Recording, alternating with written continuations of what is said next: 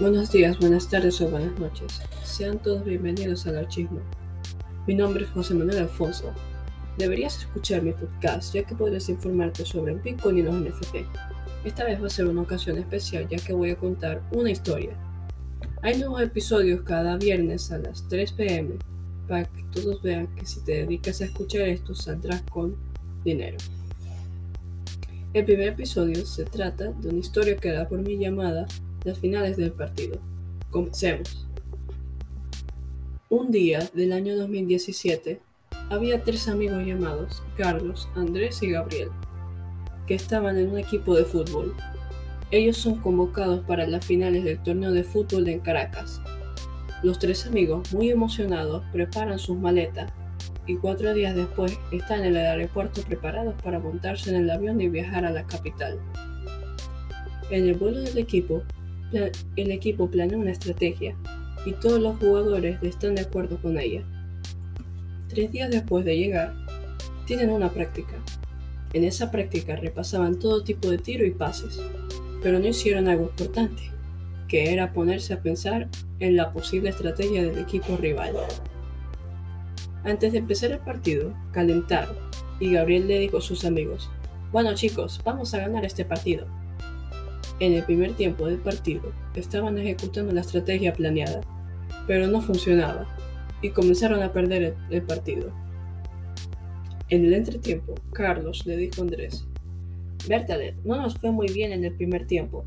Creo que debemos realizar otra estrategia. Y Gabriel le responde, tienes razón, Deberíamos hacer otro plan, pero no perdamos las esperanzas. Descansaron, se hidrataron y el entrenador decide hablar con el equipo diciéndole que el plan no les estaba funcionando y que deberían cambiarlo.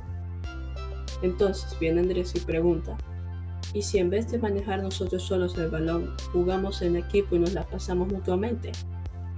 El entrenador muy emocionado le responde diciéndole, qué buena idea has tenido Andrés. Empieza el segundo tiempo y todos, todos se posicionan recordando la estrategia definitiva. Entonces comienzan a pasársela entre todos y comienzan a anotar goles. Después de ejecutar los goles, el partido se queda empatado 3 a 3. Luego van a los penales, a realizar los penales. El equipo de Gabriel y el rival están empatados. Les queda un penal para definir quién es el campeón del torneo. El equipo rival falla su último penal Gabriel va a dar el tiro, tiro decisivo, dispara y es gol. Gol en todo el ángulo.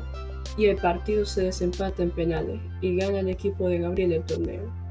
Saliendo de la cancha, Andrés le dice cansado a Carlos, tenías razón al decirme que necesitábamos otra estrategia. Y Carlos le responde, gracias. Todos van a celebrar la victoria en el Club Náutico de Maracaibo aprendieran a no subestimar a los demás sin saber cómo son.